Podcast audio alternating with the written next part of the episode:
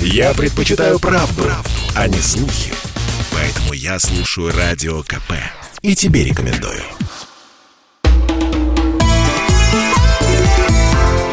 «Национальный вопрос».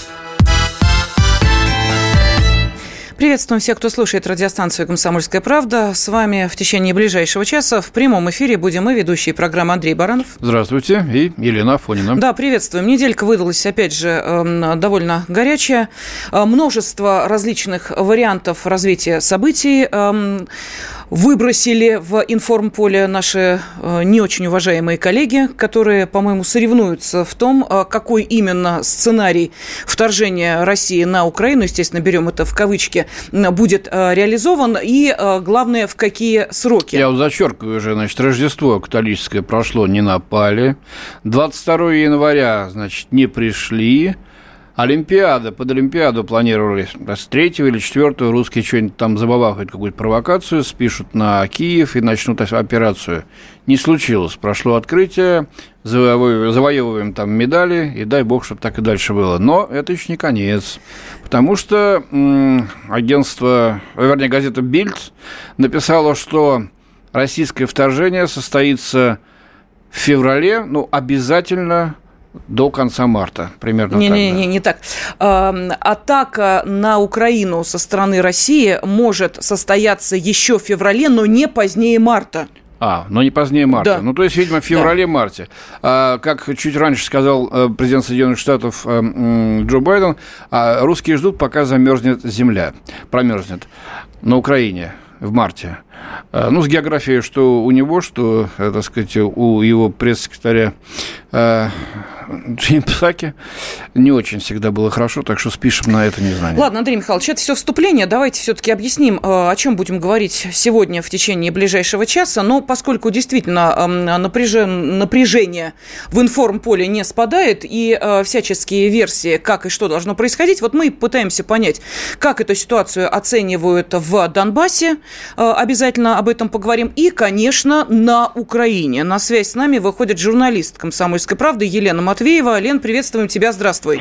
Здравствуйте, да, здравствуйте. Ну, у нас вот Андрей Михайлович хорошо сказал весну. Вот сегодня я в Харькове, до этого была в Киеве, но уже капель, в общем-то. Ну и вообще на Украине уже 10 дней. Я все жду, когда вы, моя родная Россия, нападете. Вот, и мы тут с харьковчанами. Да, общем, ты все ближе к границе, так что жди. Да, да, да, каких-то там 40 километров. Вот, ну, конечно, а, настроение в Харькове а, немножко иные, чем в Вот это мы хотели спросить тебя, Лена. Вот сразу сразу, э, значит, вот твои впечатления, атмосфера столицы у людей, у простых на улице, и вот в таком, ну, конечно, это не провинциальный город, это второй крупнейший город страны, Харьков. Есть ли отличия? Ну, отличия, в общем, есть, но на самом деле и там, и там вот э, нормальные, адекватные люди на улице ни в какое вторжение не верят. Я опрашивала, ну, действительно, десятки людей и в такси, там, и в кафе, и в гостиницах. С кем могла зацепиться языком, вот у всех спрашивала, верите ли вы э, вторжение. В Харькове как-то совсем с юмором к этому относятся, потому что многие говорят, слушайте, ребят, нам с кем воевать? с родственниками, что ли. Вот вчера с женщиной разговорилась из магазина продавщица, она говорит, у меня в Белгороде половина родственников. Мне что, вот с родней воевать? Говорит, конечно, мы созваниваемся, обсуждаем, вот, но поверить мы в это не можем. Вот один из харьковчан интересную такую точку зрения мне высказал, говорит, да вообще зачем России нападать? Э, во-первых, санкции так полно в отношении России, и потом можно, говорит, подождать лет 10 от силы. И при таких властях, которые на Украине сейчас, и так само все развалится. Говорит, заводы у нас не строят, сельское хозяйство не поддерживают, газ подорожал, бензин э, в разы стоимость взлетела, коммуналка э, подорожала, продукты. Ну, если смотреть с 2014 года, вот люди отмечают, что с 2014 года ситуация, конечно, ухудшилась экономически очень сильно – вроде бы там объявлена была евроинтеграция, да, и обещали сладкую, хорошую жизнь, а на самом деле люди говорят, что многие просто считают копейки, причем это говорят не только пенсионеры, это говорят люди там 40 плюс, вот, э, правда, в Киеве вот разговаривал с молодым человеком, он говорит, я работал э, в компании, получал полторы тысячи долларов. Сейчас я получаю там на этом же месте 400 долларов, а чтобы прожить в Киеве нужно тысячу, причем не как-то там роскошно прожить, просто платить за коммуналку, платить э, за еду и что-то себе позволять, какие-то вот самые обычные рядовые вещи. Вот. И вот он таксует, помимо того, что он работает в фирме, он еще вынужден подрабатывать таксистом. Вот. Но в основном, конечно, люди ни в какое вторжение не верят. Лен, но тем не менее, мы же видим э, ролики, где э, обучение детей э, с деревянными автоматами и прочее, прочее. Женщины тоже, вот женщина-снайпер. Которая признается, сколько русских она убила. Ну, вот это что? Это как? Это какая-то часть, я не знаю, там, агитации, пропаганды, которая к реальности не имеет никакого отношения. Но ведь эти же ролики снимают, ну, дети же действительно э, воевать с Россией?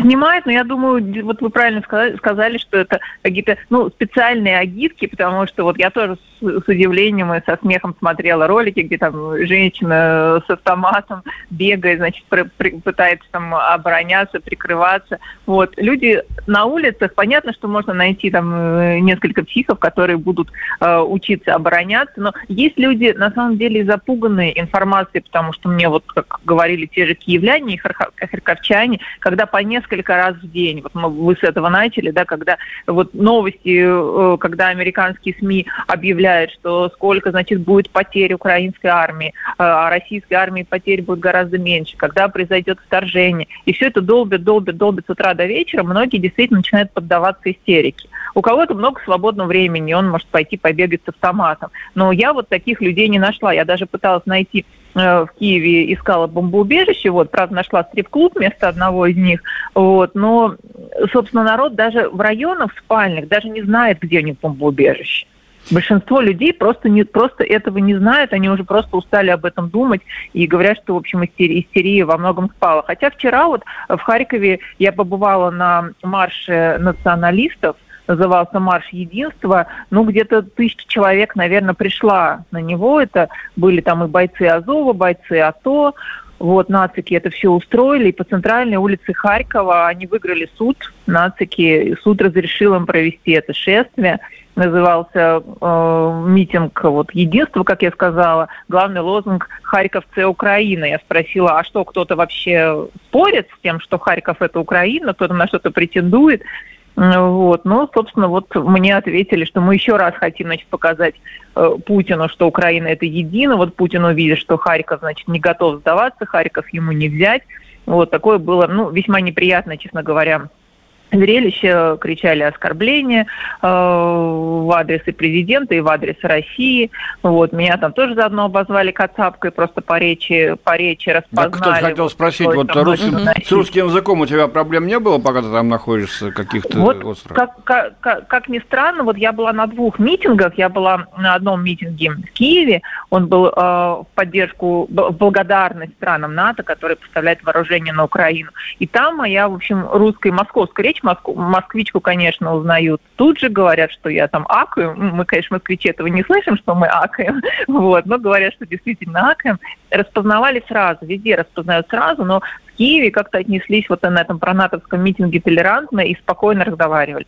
В Харькове, казалось бы, такой, ну, более пророссийский город, да, э, наоборот, с большей, с большей агрессией относились. Есть очень, очень проукраински настроенный, пронатовский, проевропейский настроенный слои граждан, которые, как этот митинг пришли.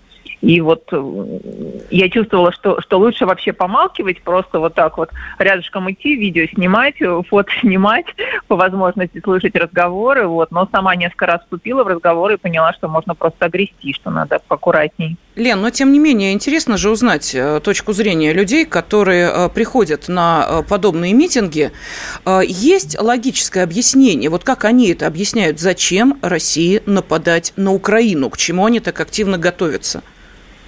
Ну, многие, вот в Харькове особенно, говорят про Донбасс потому что не так далеко, и говорят, мы э, видим, что случилось с Донбассом. Э, Донбасс получился, где оказался где-то посередине. Это не Россия и не Украина уже, вот, и люди в совершенно нищенском состоянии, никаких перспектив, кто мог, э, те, те уехали. Э, непонятной власти. И, собственно, цветущий как-то Донецк превратился просто в убогий разбитый город. И харьковчане говорят, например, у нас вот город э, в хорошем состоянии. Не могу сказать, э, что зимой он в хорошем состоянии, но летом он действительно цветущий город, много фонтанов, и люди просто боятся повторения того, что случилось на Донбассе.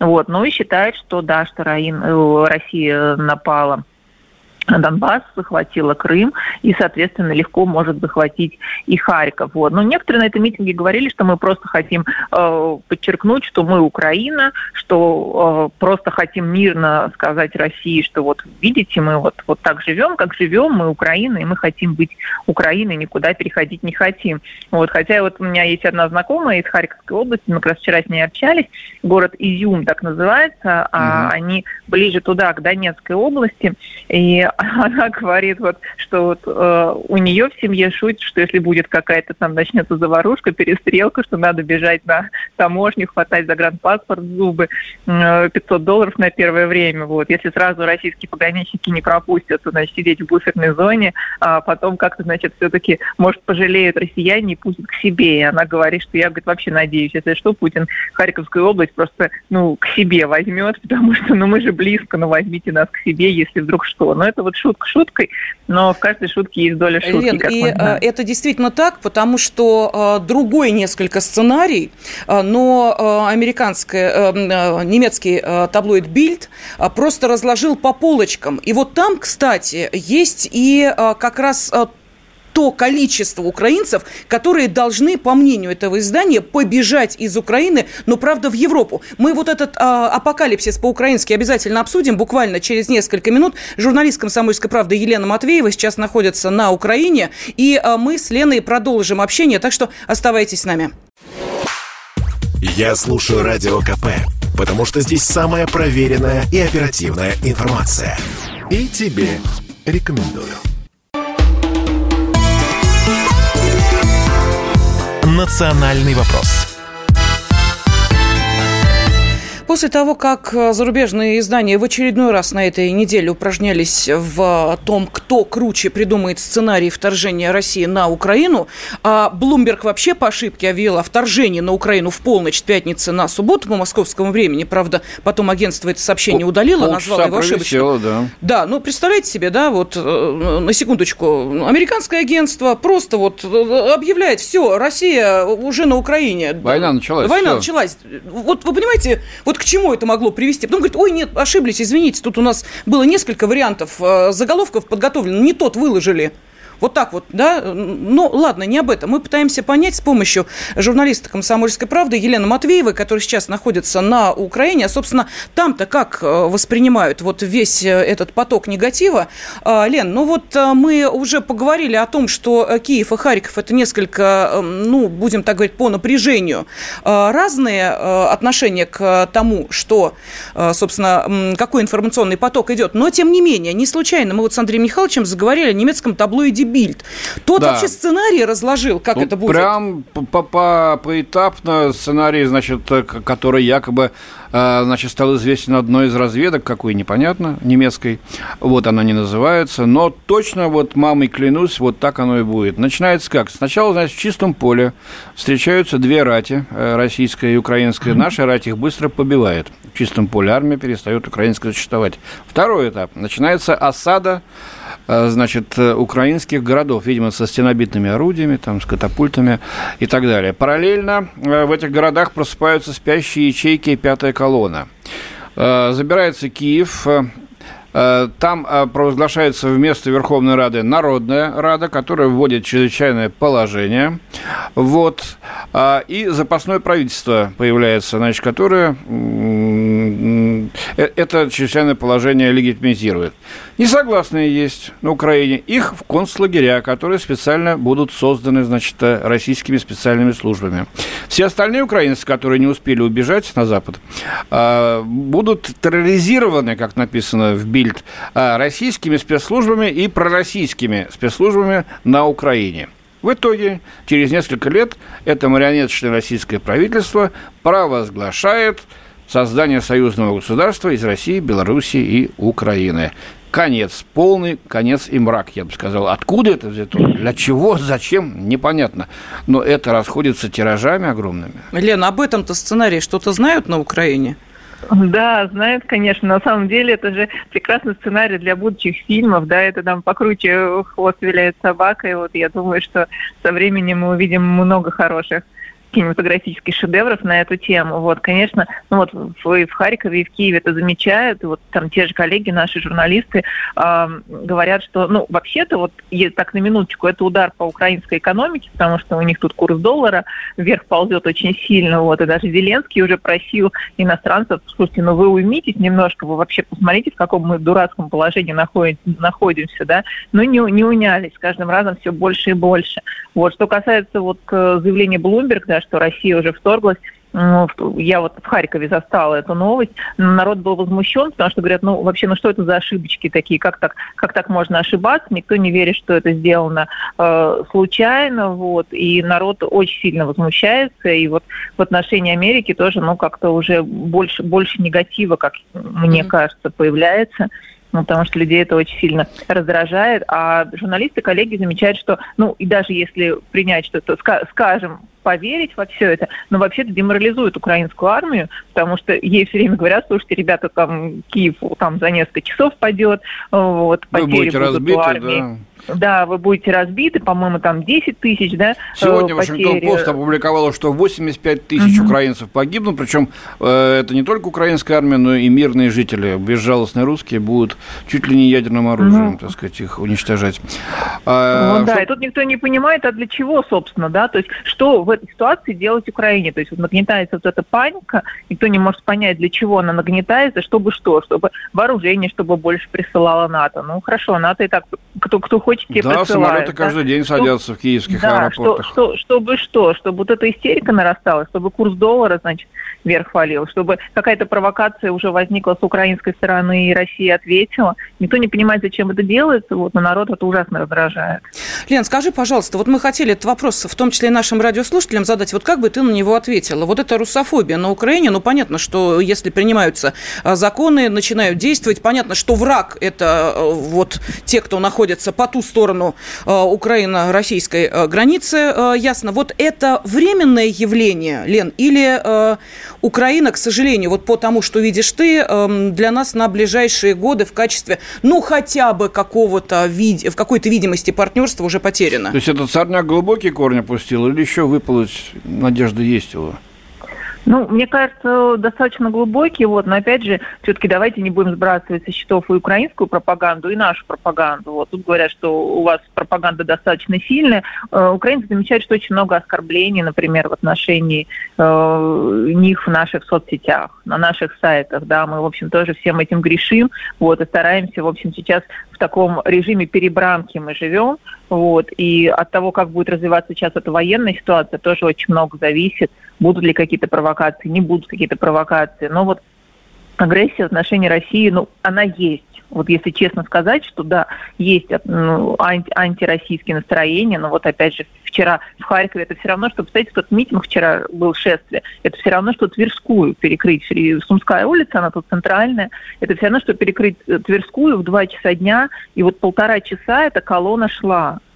Mm-hmm. Ехала машина, мужик с матюгальником, значит, там орал героям слава, значит, там э, смерть врагам, и вот за ним эта толпа повторяла. Понятно, что в толпе были определенные люди, расставлены на определенных местах, тоже, значит, с натюгальниками орали, вот, но народ со стороны наблюдал, кто-то из кафешек просто снимал, кто-то вот идут мимо люди, вроде детьми, тоже начинают кричать смерть врагам, и даже не очень понимаешь, вообще адекватные они или нет. Там, внешне вроде адекватно, но народ присоединяется, вот эта истерика, она все-таки действует на людей, поэтому насчет пропасти, конечно, она сейчас увеличивается. Вот, тем более вот эти перебранки, которые постоянно происходят в информационном поле, вот, они тоже, мне кажется, на обычных людей очень сильно влияют. И наблюдать за этим горько, грустно, потому что вот, ну, Харьков город-герой. Вот я вчера вот шла и вот это все видела, честно говоря, про, про, просто ужасно, просто мурашки вообще по коже от этого бежали. А ну, люди знают, что в России нет украинофобии на бытовом уровне, уж и на политическом, то уж точно, практически.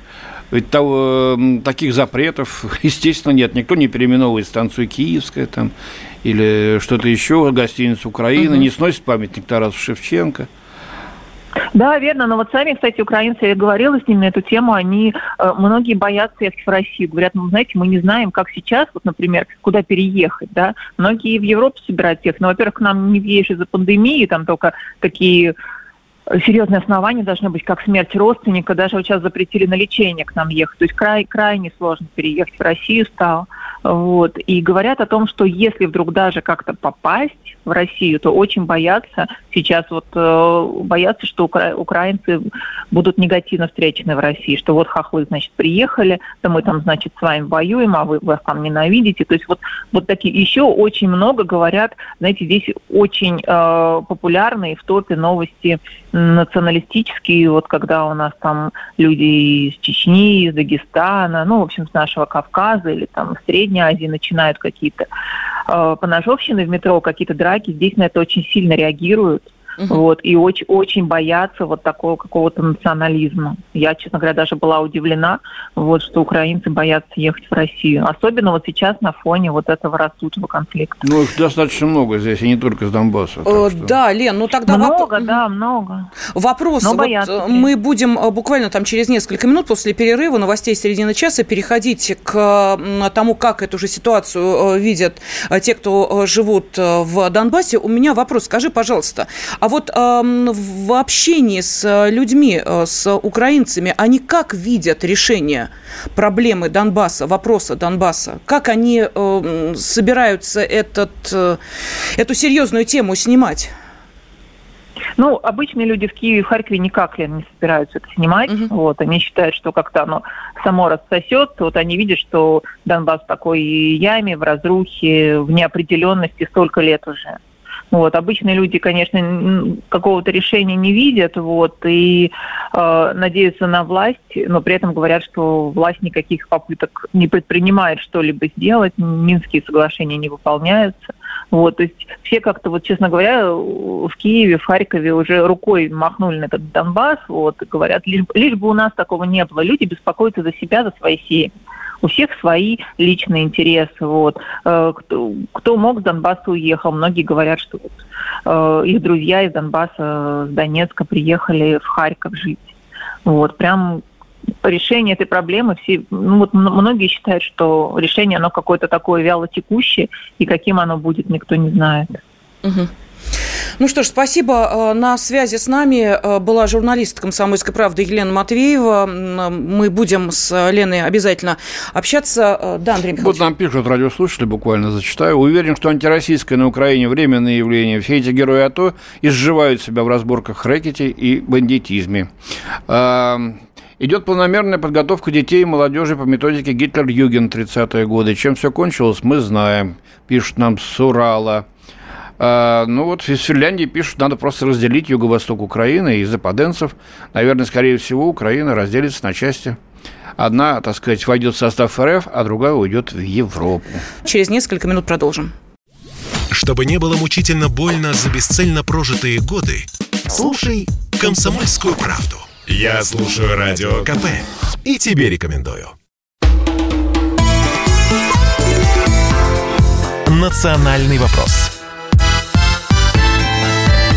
студии ведущая программы Андрей Баранов. Елена Афонина. Да, мы задаем вопрос нашим радиослушателям. Русофобия на Украине, временное ли это явление? Неделя была, как мы понимаем, ну, достаточно такая информационно насыщенная.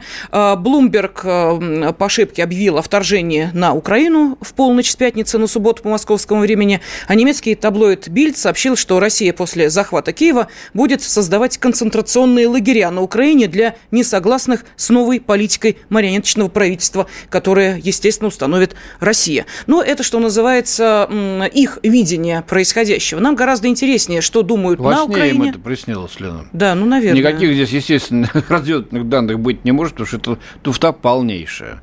Скорее всего, это отдает каким-то немецким порядкам таким, особенно концлагеря.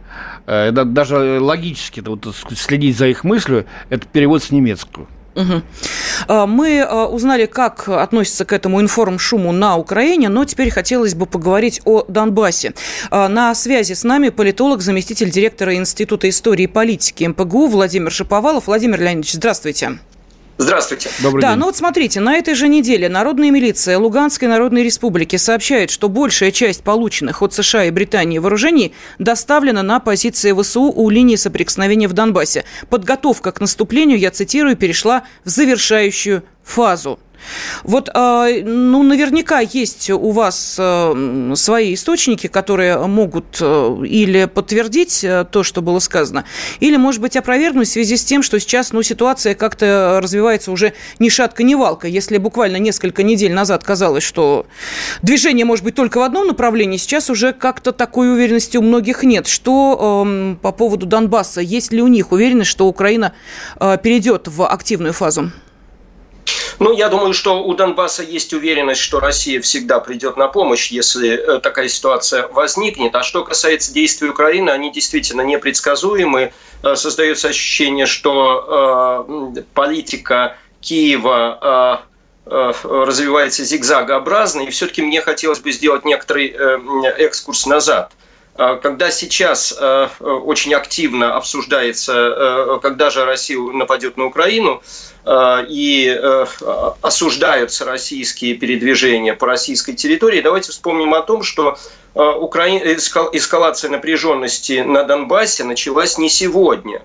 Она началась как минимум летом 2021 и начиная и все последние 7-8 месяцев Украина последовательно Э, несмотря на все вот эти зигзаги, о которых я сказал, последовательно усиливает а, свое военное присутствие на Донбассе. Постоянно происходят а, стычки, э, естественно, инициированные Украиной, э, те или иные инциденты. Мы помним, что еще в октябре был похищен офицер Э, э, луганский офицер, который, э, соответственно, входил в миссию БСЕ, и Украина так и не ответила за это похищение. Он до сих пор находится в украинских застенках.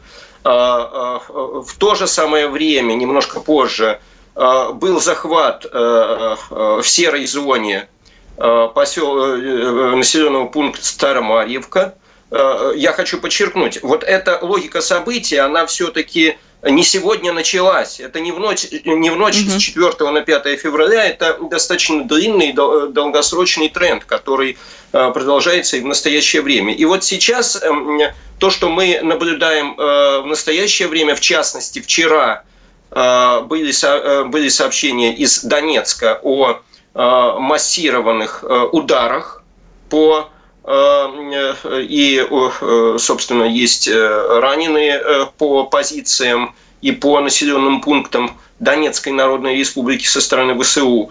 А вот это все так, так постепенно раскручивающаяся эскалация. Причем понятно, что чем больше военнослужащих и представителей нацбатов Украины будет Э, в зоне, э, э, так сказать, конфликта, чем больше сюда будут подвозить нового вооружения западные товарищи Украины, а всего, насколько я понимаю, совершено 56 авиарейсов, которые доставили разного рода летальное оружие на помощь Украине, Украине против своего собственного народа.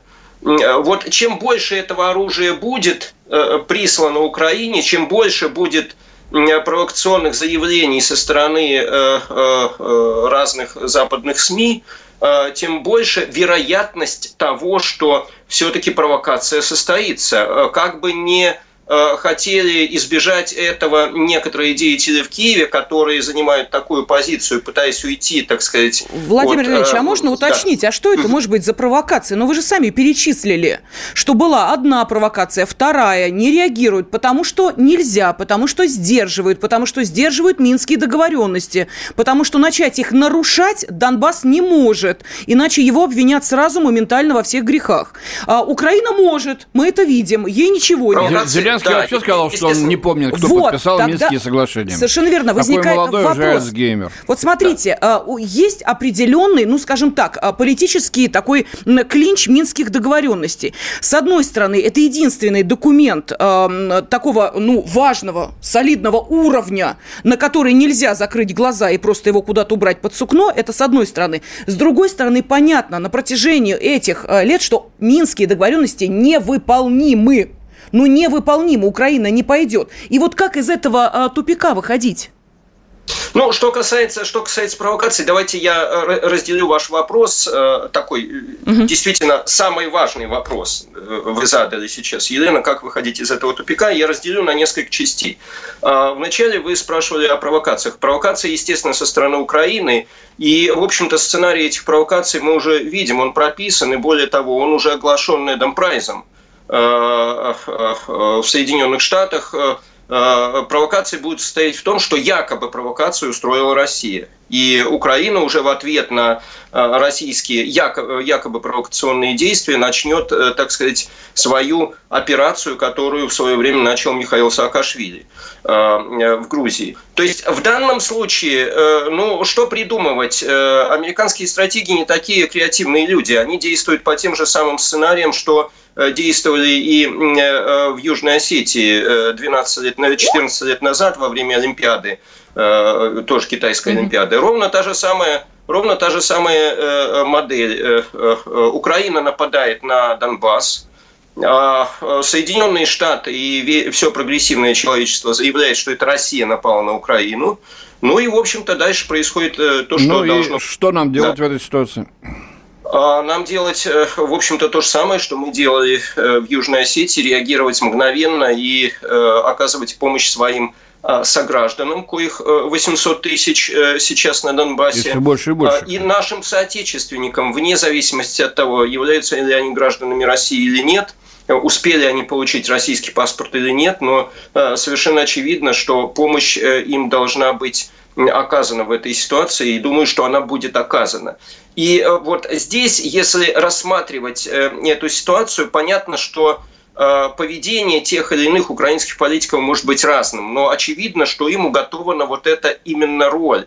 И насколько вероятным будет наступление наступление украинских войск не какие-то частные провокации, то есть занятие населенного пункта в серой зоне там или... Тактика жабьих выкрали... прыжков, как они называют их. Да, да, да. Или выкрали того или иного офицера. Это происходит постоянно, в конце концов. А такая масштабная, масштабная э, ситуация, при которой э, украинские вооруженные силы переходят в атаку на Донецк, тем более, что они тренировались много под руководством американцев, как брать, так сказать, э, крупные города, Э, специальные у них были тренинги такие. Вот если э, вот это будет э, возможным сценарием развития ситуации, переход украинских войск линии соприкосновения, начало военных действий с одновременной публикацией массированной по всем, так сказать, СМИ Запада, что в момент, когда Украина перешла в наступление на Донбассе, это Россия перешла в наступление на Украину. Угу.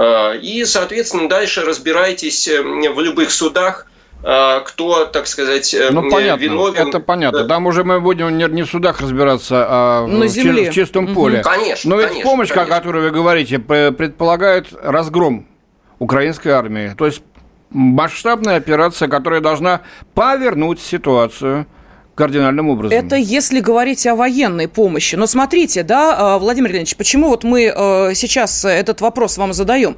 На этой неделе или чуть раньше было сказано следующее. Какую помощь мы можем оказать Донбассу? Это военная, вот то, о чем Андрей Михайлович сказал. Это политическая, а речь идет а, о возможности признания Донбасса, Донецкой, Луганской народных республик. Такая инициатива звучала. Плюс к этому – это очень важно. Было сказано о том, что а, жители Донбасса могут а, быть зарегистрированы на госуслугах. То есть вот эта а, серая зона... То есть подключение их к российскому социальному была, сегменту. Совершенно верно. Она уходит. Вот что это? Елена, смотрите, вот если мы рассмотрим российскую политику в отношении Донбасса, а это вполне э, правомерно так рассматривать, несмотря на то, что мы не признаем Донецкую и Луганскую народные республики пока, но за прошедшее время мы последовательно, шаг за шагом, э, осуществляем действия, которые направлены на помощь э, населению Донбасса. И это выдача российских паспортов. Владимир извините, пожалуйста, да. сейчас мы уйдем да. на небольшой буквально да. перерывчик, полминуточки, и потом вы продолжите вашу мысль. Да. Хорошо? С нами на связи политолог Владимир Шиповалов. Продолжим через несколько минут. Я слушаю Радио КП, потому что здесь всегда разные точки зрения. И тебе рекомендую. «Национальный вопрос»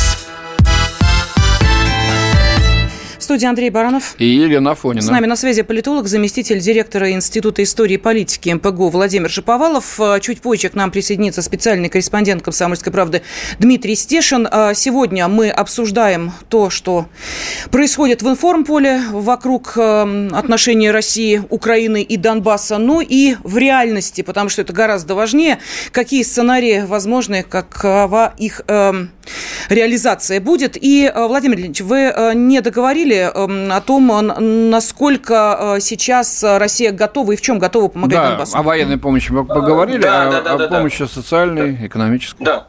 да, коллеги, я очень коротко напомню, что за последние годы э, был, был решен вопрос с гражданством, это раз. Э, граждане России, проживающие на Донбассе, участвовали Э, выборах э, в Российской Федерации, выборах депутатов Государственной Думы в 2021 году э, масштабно участвовали и дистанционно, и на участках в Ростовской области. Дальше. Это те действия в экономической сфере, которые фактически снимают любые препоны для взаимных экономических отношений, участия донбасских компаний – Э, в российской экономике, российских э, в донбасской экономике.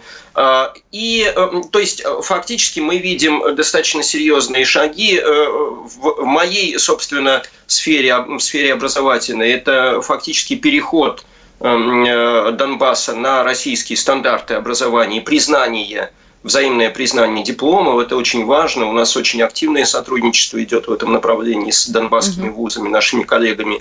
Ну и, наконец, если мы переходим вот к самой сути, я считаю, что политическое решение проблемы, признание Донбасса, э, Донецкой Народной Республики, Луганской Народной Республики Российской Федерации, э, это не э, в случае эскалации напряженности и перехода ее в какие-то такие рамки абсолютно неприемлемые. Это, не, э, это вполне естественный шаг, который может остудить агрессора. Mm-hmm. И э, на который Россия, уверен в этом, рано или поздно все-таки может пойти, если Минские соглашения окончательно будут дискредитированы и дезавуированы, а к этому все идет. И ничего в этом удивительного нет, потому что мы наблюдаем в мире очень серьезный процесс. Процесс постепенного увеличения количества суверенных государств, признания миром э, этих суверенных Давайте государств. мы пока не будем выходить на глобализм. Мы поняли вот этот тезис Спасибо. о том, что можно признать. Спасибо большое. Э, Владимир Шиповалов, политолог, заместитель директора Института истории и политики МПГУ, был э, с нами на связи. Сейчас нас внимательно слушает спецкор «Комсомольской правды» Дмитрий Стешин.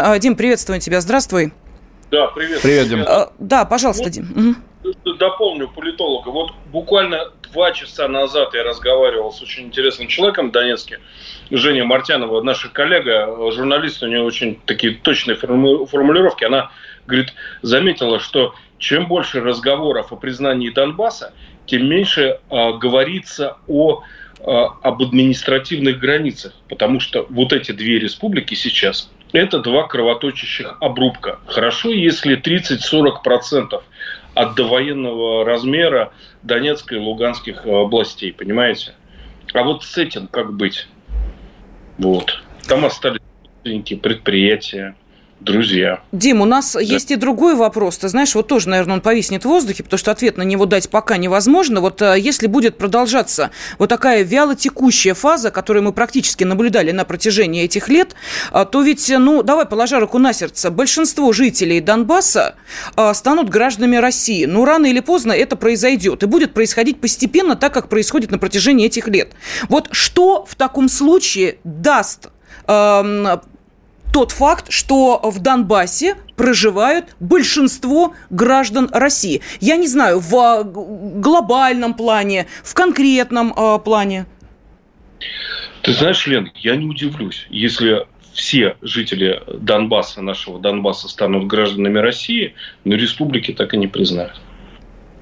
Ну, тем не менее, вопрос сейчас впервые перешел в практическую плоскость. Вот сейчас он должен в феврале, я думаю, э, ну, триумфально завершиться Олимпиада, и его начнут обсуждать и в Госдуме, и президенту направлен, так сказать, этот запрос. Посмотрим. Э, Все будет зависеть от ситуации. Если Украина решится на масштабные действия, значит, Минские соглашения сама перечеркивает, и дальше мы уже будем решать Дим, вот по поводу минских... военных средств, видимо, эту проблему. Да, минских соглашений. Мы Владимир Леонидовича спросили, вот хотелось бы твое мнение все-таки услышать. Но, с одной стороны, ты же сам говорил, что э, Донбасс признает э, то, что они вот эти соглашения помогли хотя бы взять какую-то паузу и возможность интегрироваться в Россию, о чем мы сейчас говорили. С другой стороны, мы понимаем, что э, никто их выполнять не будет. Да, э, взять паузу, создать из Шуры э, полевых командиров две нормальные армии, как-то привести в порядок экономику, вообще вот структурировать все. Потому что, представляете, из одного государства резкий переход в другой через войну, ну, кошмар. Тут надо было быть в 15-м, чтобы понять в 14-м, что здесь творилось. Минск это дал. Но Украина совершенно четко объяснила всем, что выполнять она их не собирается. И у меня есть такое ощущение, что она не выполнила ничего из Минских соглашений за целых 8 лет. Это так и есть. Это не ощущение, это факт. И не будет не выполнять. Последнее. Они хотели начать же с самого конца, да? Вот да, границу нам отдайте, говорили да, с установления контроля на, на границе, да, а все остальное, то есть они, по-видимому, уже себя изжили, и, возможно, вот этот нынешний политический кризис – это следствие понимания того, что Минск – все. Вот. Ну а, а как он выполняется? Вот буквально два часа назад на шахте 6-7 на позициях под обстрела минометного погиб э, боец э, армии Донецкой Народной Республики, народной милиции. Ну, только что, два часа назад. Вчера я сидел вечером, долбили из ЭГСов, а, ну, прилетало, да, там, не знаю, 40, наверное, 50, может быть, 80 прилетов было. И такой здесь каждый день. Вот, как мне сказала одна старушка, а, в самом конце вообще мира, это Петровский проспект, автостанция Трудовские, все, где дальше уже, там уже на этой автостанции доты стоят, да, это предполе. А, я ее спросил, говорю, ну, война-то будет? Она мне говорит, сынок, она идет восьмой год. И после этого меня сразу проверили документы за такие идиотские вопросы. Правильно, кстати, сделали. А, Дима, ну и вот твое личное ощущение сейчас, э, вот это, у нас минута остается, острота, вот это напряжение, предчувствие войны, оно ушло? Все? Опять или, пауза? Или наоборот? Нет. Знаешь, мне вот, да, вот сегодня только что мне, мне сказали, что мы еще раз готовы перетерпеть все, собрать в кулак, вот, но лишь бы все это разрешилось. А, российские паспорта дали и плюсы, и минусы. Отсюда стали уезжать люди, рабочих не найти. Все уезжают в Россию. Но что ж тут будет, когда уедут все? Да? Палка о двух концах российское гражданство. Надежда Донбассу, да? знак нашей дружбы, братской, любви. Вот, и отток населения. А Украине только и надо, чтобы здесь были пустые территории. Люди не нужны Ой, Дим, мужество, терпение, не знаю. Вот, ну, Сложно, я понимаю, очень сложно видеть глаза этих людей, говорить с ними и видеть в них только одно. Ну когда же вот эту надежду? Спасибо. Спецкор комсомольской правды Дмитрий Стешин, Андрей Баранов. И Елена Афонина. Были с вами. Спасибо. Национальный вопрос.